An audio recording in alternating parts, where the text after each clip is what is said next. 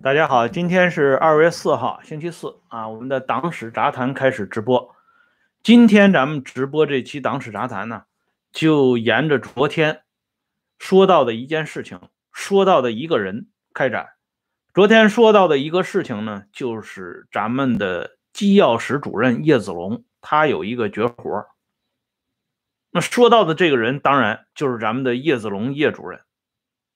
我昨天的节目里边已经说了。凡是能够在伟大领袖毛泽东身边混的这些人，能够让领袖啊一直念念不忘的人，那都是身怀绝技、卧虎藏龙的人。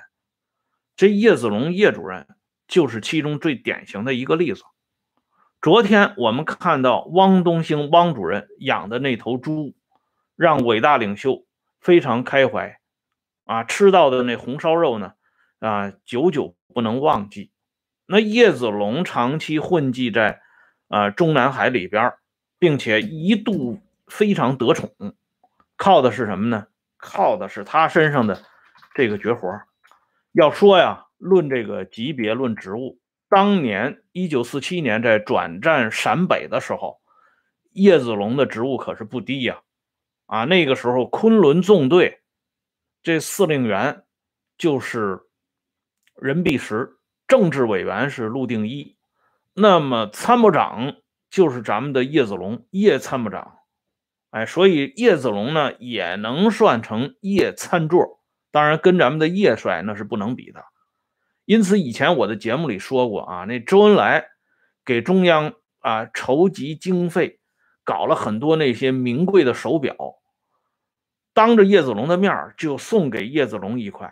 那必须得送啊，因为叶子龙太重要了。叶子龙的重要性就体现在伟大领袖最喜欢吃的一道小菜上面。以前湖南有个作家叫王跃文，他写过一个小说，也是他的成名作，就是写官场的那个小说，叫《国画》。《国画》里边呢，有一个企业的老板叫裴大年。啊，他在迎接这个市长皮德球他们的时候，啊，说了一句俏皮话，说领导同志真是怪，躲进包房吃小菜，啊，这小菜可不能小看。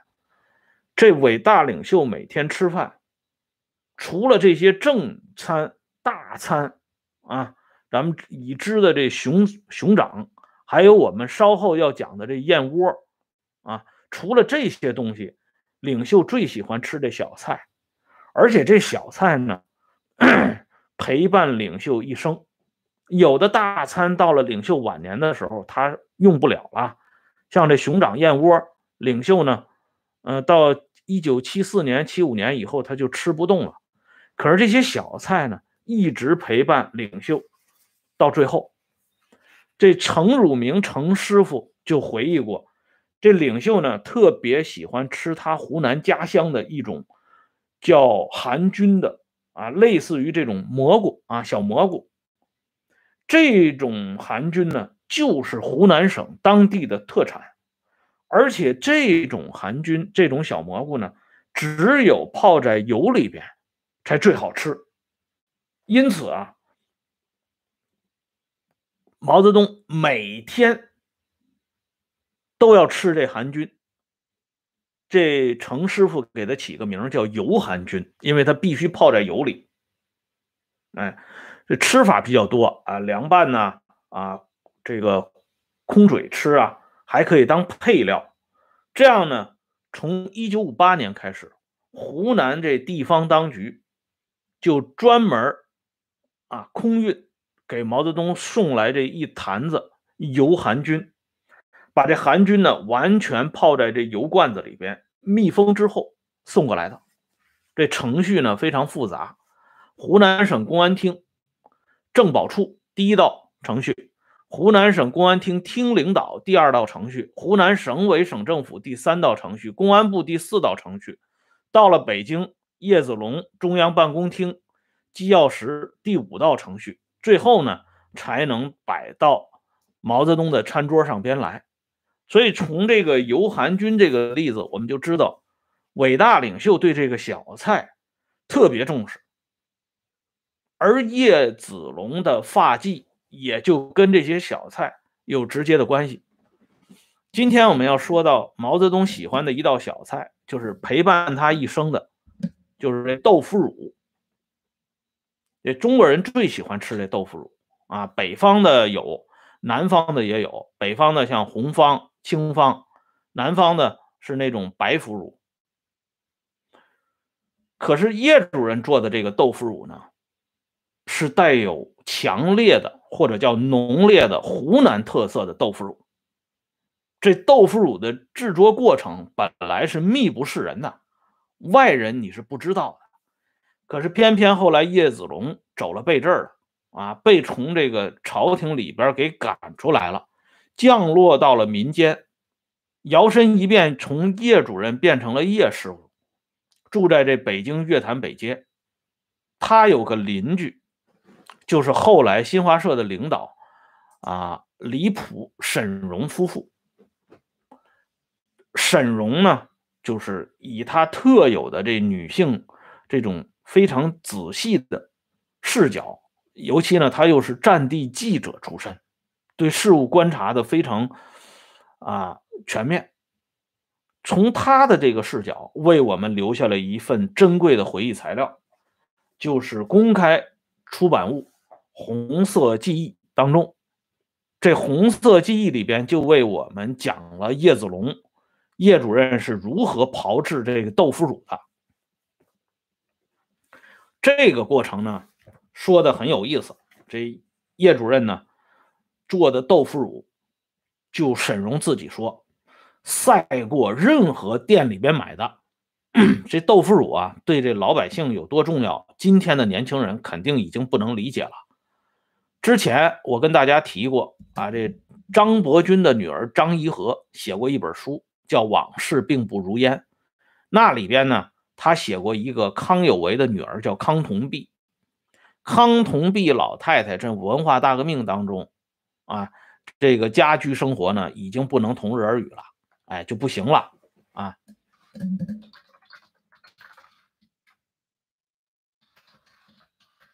可是呢，仍然让自己家里的这阿姨呢。到某地某地啊，去专门买那个酱豆腐啊，就是红方豆腐乳来吃啊，抹在这馒头片上边啊。今天这年轻人肯定一般不喜欢这口了，所以这沈荣说，叶师傅做的这个豆腐乳，后来沈荣专门学习过，这个过程呢。是先把买来的豆腐蒸一下，然后切成小方块啊，让它进一步的发酵。用这小茴香、盐、辣椒末，按一定的比例和均匀了。等到这豆腐呢啊发酵到一定程度以后，把每一块豆腐先在酒里边蘸一蘸，再加上那些啊小沫沫，放在瓶子里。大概一星期之后，打开瓶盖，香气扑鼻，味道鲜美，啊，这豆腐乳就成了。毛泽东就喜欢吃叶子龙做的这款豆腐乳，所以呢，走到哪儿都缺不了叶主任的这款豆腐乳，尤其这早餐，这豆腐乳必须摆到毛泽东。最想看到的那个方位，从当年呢，就是进北京城之前，到进北京后，这叶主任的这个绝活，给叶子龙带来了很多的荣誉和荣耀。这毛泽东啊，没少在私下里，哎，夸这个叶主任，说这道小菜做得好，但是从来不公开讲啊。咱们知道这。伟大领袖一般很少让人知道他爱吃什么，不爱吃什么，这也是有历史传承的。早些年间，啊，曾经有一个伺候过慈禧太后的这女官她的名字呢叫德龄，她晚年啊以德龄公主这个笔名写过一本回忆录，叫《玉香缥缈录》。这本书啊。在上个世纪，四十年代那是很有名气的，甚至一些啊为官作宦的家里边的都是必备这本书。为什么呢？这是体现了官场里边的一些潜规则。所以军统那个大特务头子、总务处处长少将沈醉，他的老太太就专门给沈醉推荐这本书《玉香缥缈录》，说你必须看这本书。看完这本书，你就知道怎么在官场里边混了。这德龄在这本书里头就讲这么一件事儿，他说这那拉氏这西太后从来不允许别人打探，说老太太今天进什么东西进的香，她喜欢吃哪款。他说谁要是敢涉及到这个话题，那除非他脑袋不要了。当然。按照德龄的说法，因为德龄在老太太身边时间久了，他也摸到老太太的脾气了。就老太太比较喜欢吃那鸭皮，跟咱们那袁大总统这口味呢有点相近，所以到了咱们伟大领袖这儿，也是按部就班，香言不替啊！你不能随便打听领袖爱吃什么，领袖肯定也不会告诉你。哎，领袖他只会。啊，放一些烟幕弹，什么我不爱吃大块肉啊啊等等的这些啊，你听起来啊，貌似是真的，其实呢，大块肉吃的比谁都香，哎，所以这云里来雾里去的，在豆腐乳这件事上也不例外。毛泽东到这成都开成都会议的时候，我们知道啊，大跃进时期有一个著名的成都会议，在这一次会议上。这柯老柯庆施给毛泽东端上了一道最爱吃的毛泽东最爱吃的这菜，啊，这个菜呢，当然不是咱们理解的这个美味佳肴，它是政治上的名菜，个人崇拜，啊，这柯老讲了，说我们啊，这个相信主席要相信到迷信的程度，啊。我们尊崇主席要到崇拜的程度，所以这陶铸就紧着说啊，说我们要学柯老啊，我们要赶上柯老，我们要赶呐。这个领袖呢，胃口开了之后呢，又想起吃这豆腐乳了。可是这个时候呢，因为叶子龙不在身边，而且呢，临时做这个他最爱吃的这豆腐乳呢，也来不及了。就只好因陋就简吃这四川当地的这白豆腐乳，这个豆腐乳也特别好吃。这李景全呢一再的给领袖介绍说，我们这四川当地的这白豆腐乳，尤其是我们这金牛宾馆做的这豆腐乳，特别的地道，一定请这领袖尝一尝。可是这四川的豆腐乳呢，它有一个特点，它块儿太大了。它跟咱们叶主任经常给伟大领袖啊进献的那个豆腐乳的那个尺寸呢，有太大的区别。那么怎么办呢？这李景全不愧在啊伟大领袖身边也混过，当过秘书的，他有办法。他要求啊这个姓李的这厨师，当时啊是专门给贺龙做过三鲜饺子的。啊，这早餐的呃很多东西呢，是由这位姓李的厨师他来做。他做这个白豆腐乳呢，怎么能让领袖满意呢？他想了一个办法，就是用这个白线绳啊，把这两端呢给它拉直。用白线绳把豆腐乳切成四块，甚至是更小，然后呢，进行这个造型的比对。光拉成四块还不行，它每一块呢都要重新摆一个新的造型，让这个用餐者呢看到赏心悦目为止。就这么一小块豆腐乳，就下这么大的功夫。为人民服务啊，这不是开玩笑的，不是嘴上说一说的。张思德同志已经把生命都给铺垫进去了，所以咱们这个李师傅花一个小时把豆腐乳拉成小块一点都不奇怪。所以这白豆腐乳摆到领袖面前，伟大领袖赞不绝口，说这成都金牛宾馆的白豆腐乳好吃，啊，跟叶子龙做的这个豆腐乳差不多。可是斗转星移啊，这叶子龙叶师傅忘本了，官越做越大，这职务呢？啊，还有他管辖的范围呢，也是随之而提升。这手爪子啊，手爪子伸的就越来越长。这好东西他都想捞着。关键是你这些东西你都想弄都没有问题，问题在于他不务正业了。因为叶子龙叶主任最让领袖满意的一点啊，或者叫之一，就是他做这豆腐乳。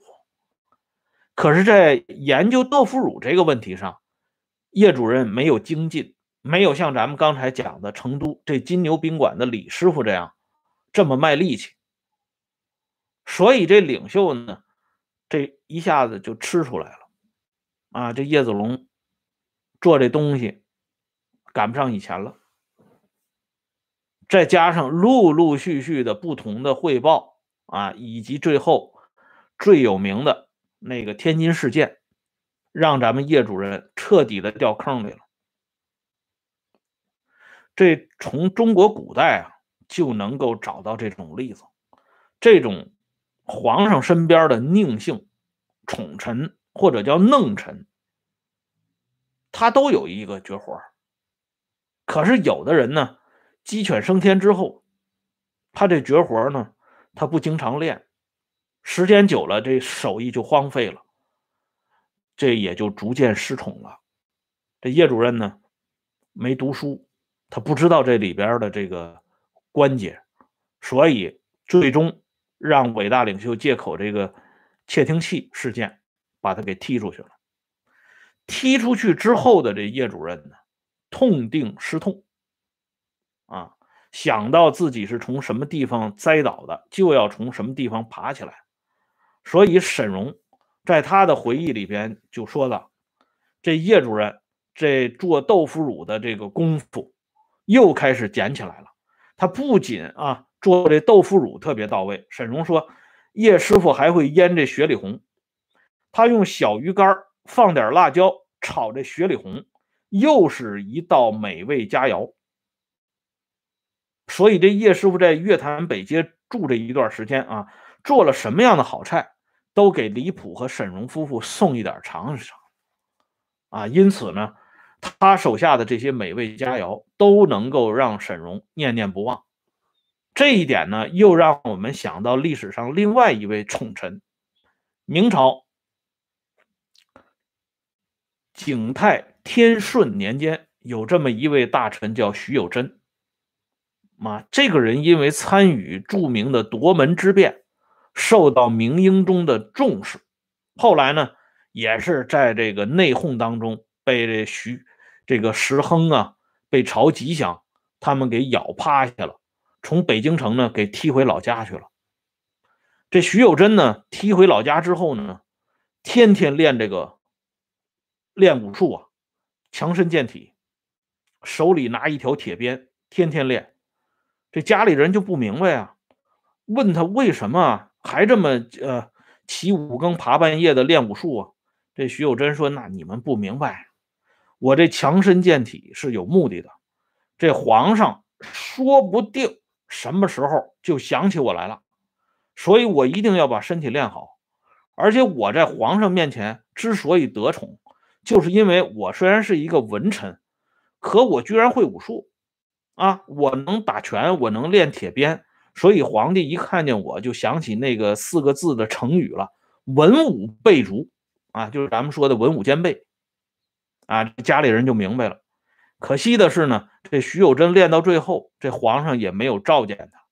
所以这一点呢，咱们的叶师傅跟这位徐大臣有相近的地方。叶主任的豆腐乳、雪里红做的再好，伟大领袖也没打算再把他召回跟前儿啊。所以呢，叶主任最后呢，只好啊，默默的在北京市任职，直到他最后离休啊嗝屁为止。那么今天呢，我们讲的是这叶主任的这绝活小菜啊，豆腐乳。伟大领袖还喜欢吃另外一道小菜，这就是湖南名闻天下的臭豆腐啊。我们都知道那湖南火宫殿的臭豆腐啊，那是蒙伟大领袖亲笔题词啊。那这里边又有什么样的新段子呢？这就涉及到毛泽东的一个救命恩人，国民革命军陆军中将谭道源。哎，这个故事呢？也跟历史上朱元璋同同他的救命恩人之间有一定的传承。这个故事咱们留在明天接着说。今天呢说到这里，感谢朋友们上来支持和收看啊！这小年儿快乐，欢迎大家持续关注温相说时政会员频道，每天都有更新。我们明天接着聊。